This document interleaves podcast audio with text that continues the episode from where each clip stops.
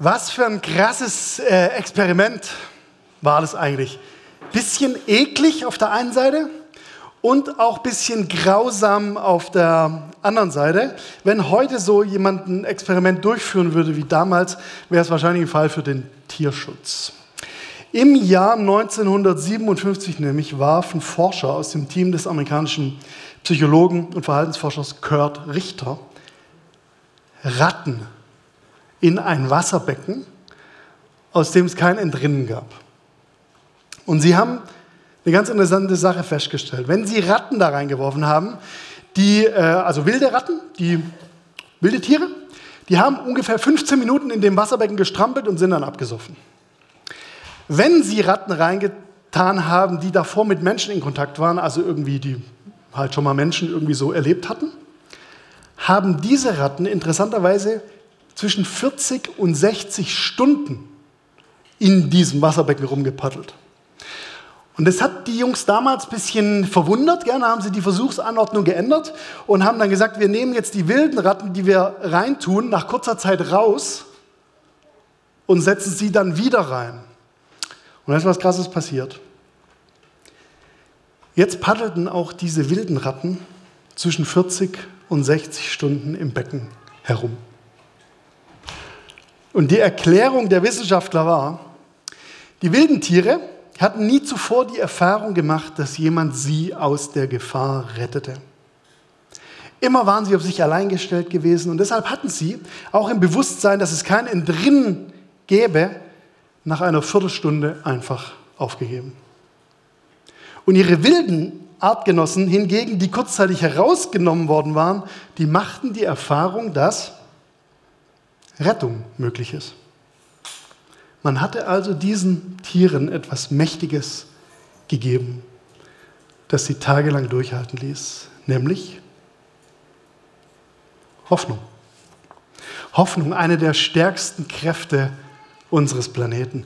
Die Hoffnung ist der Motor unseres Lebens, der Antrieb unserer Existenz. Hoffentlich währt diese Liebe ewig. Hoffentlich ist der Schmerz im Bauch nichts Ernstes. Hoffentlich finde ich einen Job. Hoffentlich regnet es heute nicht hoffentlich mit Hoffnung gehen wir in dieses Stadion in Bad Cannstatt. Und jedes Aufstehen am Morgen beginnt eigentlich mit einer Hoffnung. Sei es nur auf gutes Wetter oder einen netten Abend. Da ist der Einsame, der sich auf der Online-Plattform äh, Partnerbörse anmeldet, der Flüchtling, der in ein Boot steigt, der Krebspatient, der sich abermals in Therapie begibt. Hoffnung hat so viel Kraft in unserem Leben. Heute ist das Thema Hoffnung dran, weil wir Hoffnung brauchen. Wir befinden uns in unserer Predigtreihe Kessel, Glaube, Hoffnung, Liebe sind gerade in der Gemeindeleitungspredigtreihe. Letzte Woche war Martin dran mit dem Thema Glaube. Nächste Woche ist Caro dran mit dem Thema Liebe.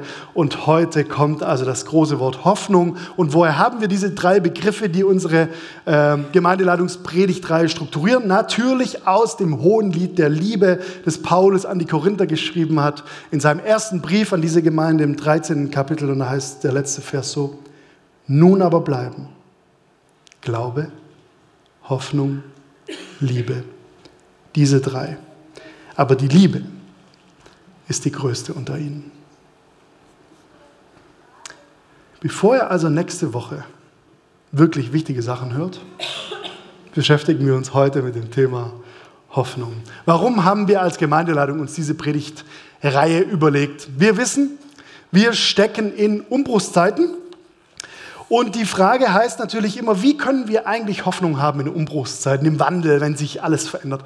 Die Frage kennen wir, wenn wir unseren Globus angucken, wenn wir unsere Welt angucken, wenn wir Deutschland angucken. Wie können wir eigentlich Hoffnung haben für diese Welt, für unsere Gesellschaft? Gerade in dieser Woche nach diesem schrecklichen Terroranschlag in Hanau. Woher kriegen wir Hoffnung? Genauso, wenn wir an unsere Gemeinde denken, könnte man ähm, sich das ja überlegen, es ist mir in den letzten Wochen öfter mal begegnet, gell, Werner, so auf Abschiedstour und da kommen so Leute auf dich zu und die sagen dann so, hey, jetzt mal ehrlich, Tobi, wie soll das werden? Wenn du weg bist, wenn du nicht mehr in der Gemeinde bist, wie soll das werden? Das, also, kann mir gar nicht richtig vorstellen.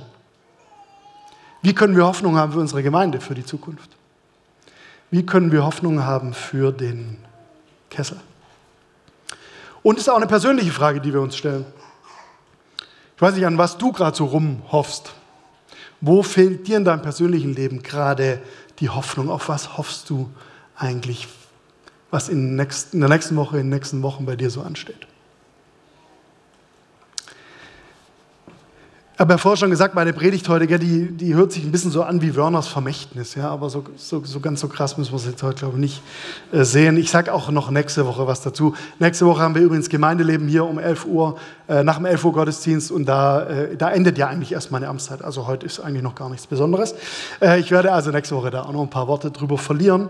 Aber ich habe mir trotzdem überlegt, heute nicht jetzt irgendwie einen Bibeltext auszulegen oder so wie wir es die letzten 20 Jahre immer gemacht haben, sondern einfach mal aus meinem Herzen heraus zu predigen, was mir Hoffnung macht.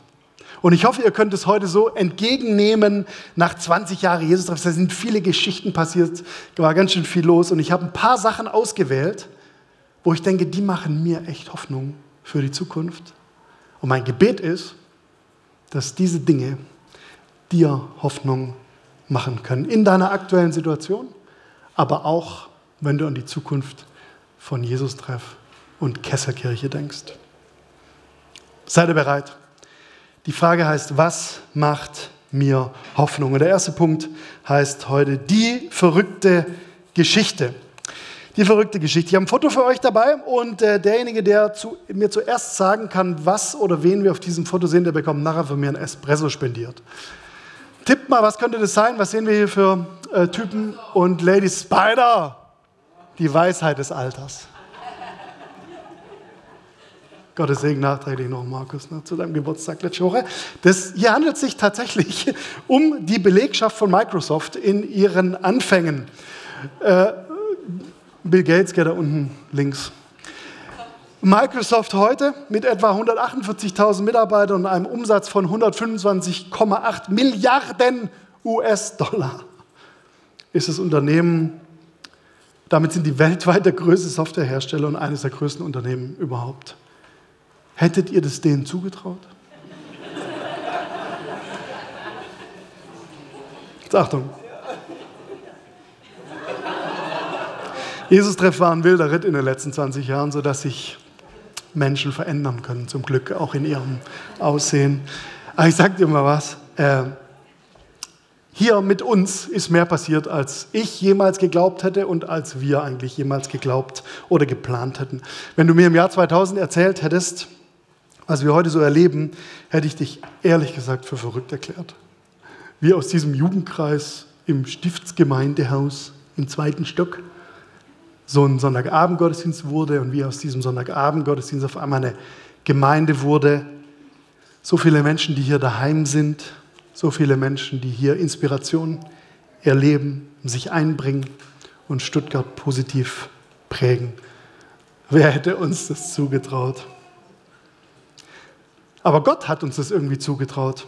Und sogar noch mehr, der hat uns nicht nur zugetraut, sondern der hat das auch gemacht. Deswegen ist mein Herz heute auch voller Dankbarkeit, wenn ich so zurückschaue, was wir gemeinsam erleben konnten in den letzten Monaten, aber auch in den letzten 20 Jahren. Und wenn ich an diese verrückte Geschichte denke, dann bin ich der festen Überzeugung, dass es noch nicht zu Ende ist, sondern dass das Beste noch kommt. Denn Hoffnung sagt, es kann etwas Großes passieren. Sei bereit dafür. Und damit ist auch meine Bitte an euch verknüpft für die Zukunft. Bitte werdet nicht langweilig. Das wäre für mich das Schlimmste, wenn aus uns eine richtig stinklangweilige Gemeinde wird. Bitte werdet nicht langweilig, sondern erwartet das Große und seid mutig. Was macht mir noch Hoffnung? Nach der verrückten Geschichte noch das vielfältige Team. Dieser Tobi Werner wird ja oft als Gründer und Leiter der Gemeinde Jesus-Treff bezeichnet. Hat sich irgendwie so eingebürgert, ja, man, das, das sagt man manchmal so, ich selber sage es auch manchmal. Aber ehrlich gesagt, irgendwie finde ich das gar nicht so richtig. So wie ich auch eure legendäre äh, Dankesparty am 1.2. eigentlich nicht richtig fand. Ich fand es total übertrieben, was ihr da abgefeuert habt. Also da war ja jedes Detail komplett übertrieben. Und klar, ich, es stimmt natürlich schon, ich war vor 20 Jahren da, als alles angefangen hat, ich bin bis heute noch da. Aber wir waren zu jeder Zeit, vom ersten Tag bis heute, in unserer Leitung immer ein Team. Zu jeder Zeit. Bei der Gründung waren wir mehr als nur ich. Jeder Schritt, den wir gegangen sind, jede Diskussion, die wir geführt haben, jede Entscheidung, die wir getroffen haben, haben wir immer im Team getroffen. Wir waren nie so eine Einzelguru-Gemeinde. Und das macht mir ehrlich gesagt Hoffnung. Warum? Ich glaube, Gott hat uns als Team, als Gemeinschaft, als Organismus berufen. Und wir sind in der Mehrzahl miteinander immer mehr als die einzelnen Teile. Ich habe letzte Woche ein äh, Interview mit Barack Obama angeschaut und darin sagt er, Democracy requires compromise even if you are 100% right. Demokratie verlangt Kompromisse, sogar dann, wenn du zu 100% recht hast. Ist für Ehen und Partnerschaften und Beziehungen genauso wichtig wie für Gemeinde. Ey, und wo wären wir gelandet, wenn wir immer gemacht hätten, was, was Tobi gesagt hat? Oh, ja. Da wäre nichts Gutes dabei rausgekommen. Im Rückblick merke ich auch so, was meine schweren Gemeindeleitungszeiten waren. Also zum Beispiel eine ist noch gar nicht so lange her, da waren Martin und ich nur zu zweit in der Gemeindeleitung. Das war für mich echt eine zähe Zeit, einfach weil uns, wie ich finde, die Ergänzung gefehlt hat. Zu zweit ist man einfach kein vielfältiges Team. Und die Basis für Entscheidungen war womöglich auch nicht breit genug in dieser Zeit.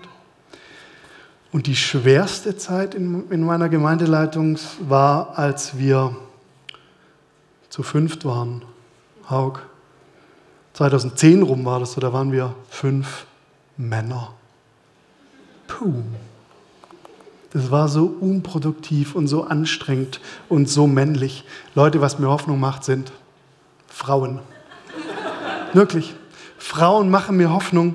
Wir verschenken was, wenn wir Gottes Geschenk der Weiblichkeit in unseren Teams und Leitungsgremien nicht annehmen. Es ist mir ehrlich gesagt unerklärlich, wie heutzutage noch christliche Gemeinden im dritten Jahrtausend die Rolle der Frau unterschätzen können.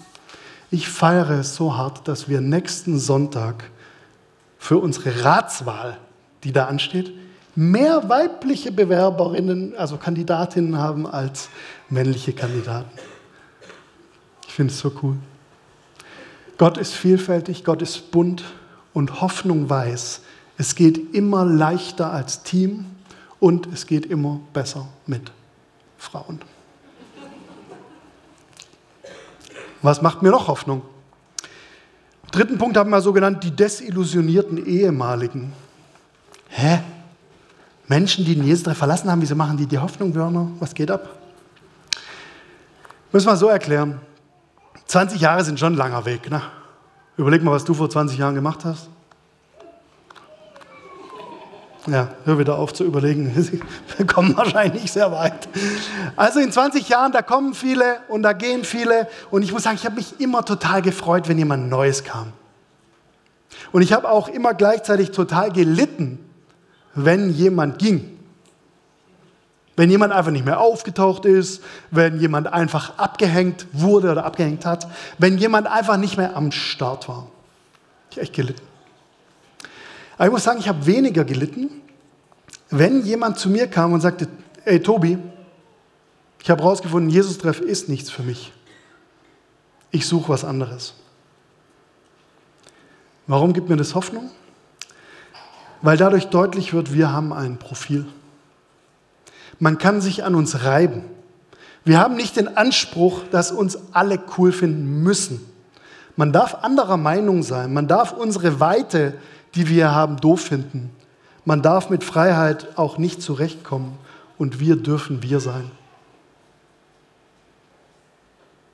Das möchte ich dir heute auch mal persönlich sagen. Das wird womöglich dir auch mal passieren, dass du dich fragst, ist Jesus-Treff, ist die Kesselkirche eigentlich noch meine Gemeinde? Wird sie es überhaupt werden? Stell dich mal darauf ein, es passiert. Jeder von uns hat, glaube ich, diesen Moment in seiner Gemeindegeschichte. Und es gibt hier unter uns aber auch einige inspirierende Exemplare von Menschen, die an dieser Frage auch waren und sich dann entschieden haben zu bleiben. und zu wachsen und zu reifen, erwachsen zu werden und weiterzukommen. Denn das passiert, wenn man sich diesen Konflikten stellt und dabei bleibt. Du bist in guter Gesellschaft und du hast in so einer Situation immer die Option zu wachsen. Hoffnung ist angreifbar, Hoffnung hält durch und Hoffnung hat Charakter. Was macht mir noch Hoffnung? Nächsten Punkt habe ich genannt, die lebendige Bibel. In all diesen Jahren im Jesus-Treff haben wir über Bibeltexte gepredigt. Und ich sage euch mal was, mein Bibelverständnis hat sich in diesen letzten 20 Jahren komplett gewandelt, verändert. Also wenn ich mir heute eine Predigt aus dem Jahr 2000 durchlese, sitze ich nur kopfschüttelnd immer am Schreibtisch. Was für eine Entwicklung haben wir gemacht, auch als Gemeinde. Wie sieht es denn bei dir aus? Kannst du bei dir eine Entwicklung feststellen, ein, ein Wachstum feststellen in so einem Bereich wie zum Beispiel Bibelverständnis? Habe ich früher zum Beispiel die Bibel eher statisch so als Gottes Wort und Gebrauchsanweisung verstanden, so lese ich sie heute eher wie einen wilden, unzensierten Bericht. Wie echte Menschen in ihrer Zeit den lebendigen Gott erfahren haben. Und dadurch ist die Bibel für mich ein viel lebendigeres Buch geworden. Ich muss sagen, ich nehme sie heute ernster. Die Bibel hat womöglich nicht immer die einfachen Antworten parat, das haben wir in unseren Jahren hier auch bemerkt. Gell? An wie vielen Krankenbetten stand ich in diesen 20 Jahren? An wie vielen Gräbern? Mit wie vielen Menschen sprach ich über ihre Struggles und Kämpfe und Zweifel?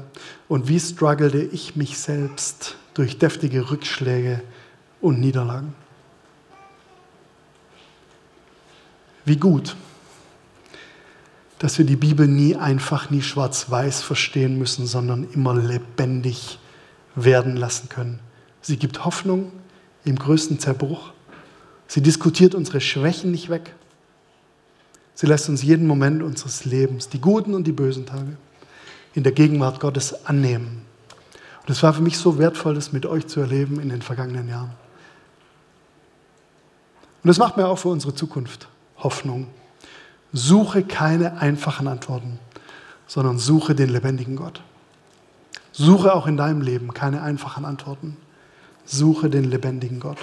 Hoffnung liest Bibel, weil sie weiß, dass Gott redet.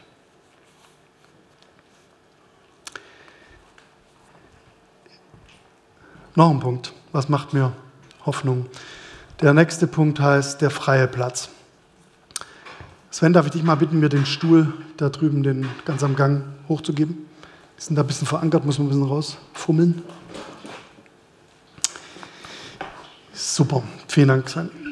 Das ist ein freier Platz, ne? da wollte sich vorher niemand hinsetzen. Und es ist aber nicht nur ein freier Platz, sondern ein freier Stuhl, sondern dieser Stuhl, der zeigt uns, wir haben hier noch Platz. Und das macht mir Hoffnung, wenn wir überlegen, wer könnte denn hier noch sitzen? Wer sollte denn da noch sitzen? Wer braucht denn Hoffnung für sein Leben? Wer braucht denn Liebe? Wer sollte denn dringend mal gemeinsam mit uns in der Liebe wachsen? Wie können wir Stuttgart noch mehr von dieser Liebe spüren lassen? Dieser freie Platz, der steht heute dafür, dass ich glaube, wir sind noch nicht am Ende angekommen. Es gibt viel zu tun. Wir haben einen Auftrag für diese Stadt. Wir haben etwas zu geben. Leute, vergesst bitte in der kommenden Zeit nicht den Auftrag. Vergesst bitte nicht, wie viele Menschen uns brauchen. Vielleicht gerade die, die noch gar nicht hier sind. Viele Menschen, die anders sind als wir. Viele Menschen, die anders aussehen als wir. Viele Menschen, die anders reden als wir. Viele Menschen, die wir noch gar nicht sehen. Weißt du, Hoffnung hat immer einen weiten Horizont. Der geht bis zu deinem Nachbar. Der geht in deine ganze Familie rein, dieser Horizont. Der geht bis zu deinem Arbeitskollegen und der ist sogar weltweit. Wir haben heute Susanne und Marcinio zu Gast, die uns nachher bei der Spendenankündigung ein bisschen von ihrem Projekt aus Sao Paulo erzählen werden. Unser Horizont ging immer schon über Stuttgart und über Deutschland hinaus. Der geht aber auch zu Menschen, die in der ganzen Welt sitzen und für unseren Lebensstandard leiden.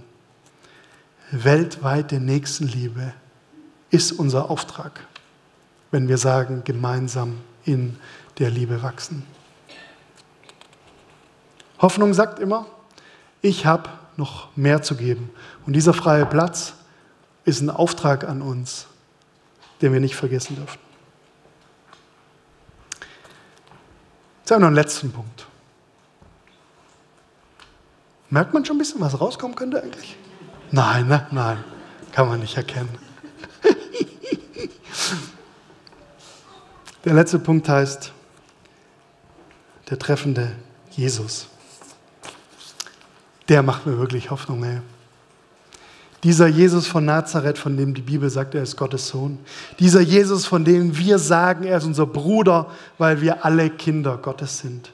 Dieser Jesus, der bei uns ist, immer nah, treu. Gestern, heute und in Ewigkeit. Dieser Jesus, der so oft meinen Tag rettet und mein ganzes Leben gleich dazu. Dieser Jesus, der in uns lebt, dessen Hoffnung wir anzapfen können für unsere Kämpfe. Dieser Jesus, der uns zeigt, wie positiv Gott über uns denkt. Dieser Jesus, die Gnade in Person. Dieser Jesus, der uns beruft über alle Unzulänglichkeiten hinweg.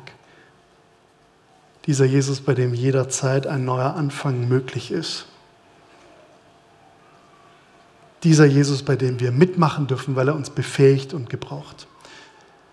Und dieser Jesus, der im Innern meiner Seele gut tut und der tut, was Balsam auf den Wunden tut. Dieser Jesus, die gute Botschaft für dein und mein Leben. Gestern vor 77 Jahren wurde Sophie Scholl hingerichtet. Studentin, Widerstandskämpferin gegen den Nationalsozialismus.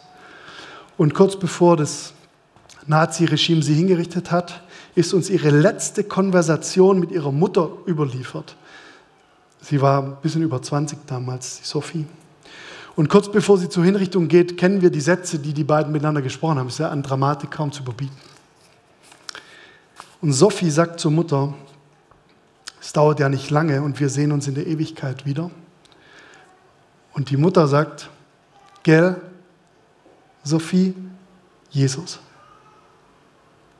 Und Sophie antwortet, ja Mutter, aber du auch. Damit ist eigentlich alles gesagt. Mit Jesus haben wir eine Hoffnung über den Tod hinaus. Und diese Hoffnung, die darf heute schon jeden Tag in unser Leben strahlen. Deswegen würde ich heute am liebsten sagen, gell, Kesselkirche, Jesus. Hoffnung ist eben nicht Optimismus, hat der berühmte tschechische Menschenrechtler Václav Havel einmal gesagt. Sie ist nicht die Überzeugung, dass etwas gut ausgeht, sondern die Gewissheit, dass etwas Sinn hat, ohne Rücksicht darauf, wie es ausgeht. Das waren meine sechs Hoffnungsbringer für dich und ich würde dich gern zum Schluss fragen, für was brauchst du denn gerade Hoffnung? Was geht dir schon vielleicht die ganze Zeit durch den Kopf, durchs Herz, irgendwie eine Sorge oder irgendwie ein Problem oder ein Konflikt, der so vorsteht, bevorsteht? Für was brauchst du eigentlich gerade Hoffnung? Nimm doch bitte in dieser kommenden Woche Hoffnung für dich persönlich in Anspruch. Jeden Morgen, direkt schon beim Aufwachen, kannst du sagen, hallo Hoffnung, was erwartet mich eigentlich heute? Oder hallo Hoffnung, was willst du durch mich heute im Kessel tun? Ich sag dir was, Hoffnung sagt immer, das Beste kommt noch. Und mit dieser Perspektive dürfen wir leben, liebe Gemeinde. Meine letzte Predigt als Gemeindeleiter. Und ich muss sagen, ich bin heute eigentlich so wie nie zuvor hoffnungslos hoffnungsvoll. Hoffnungslos hoffnungsvoll. Für unsere Zukunft als Kessekirche, für deine Zukunft in unserer Gemeinde, für unsere Weiterentwicklung als Kirche in Stuttgart. Und jetzt habe ich natürlich noch was. Einen habe ich noch zum Schluss. Wisst ihr, was mir noch am allermeisten extrem Hoffnung macht?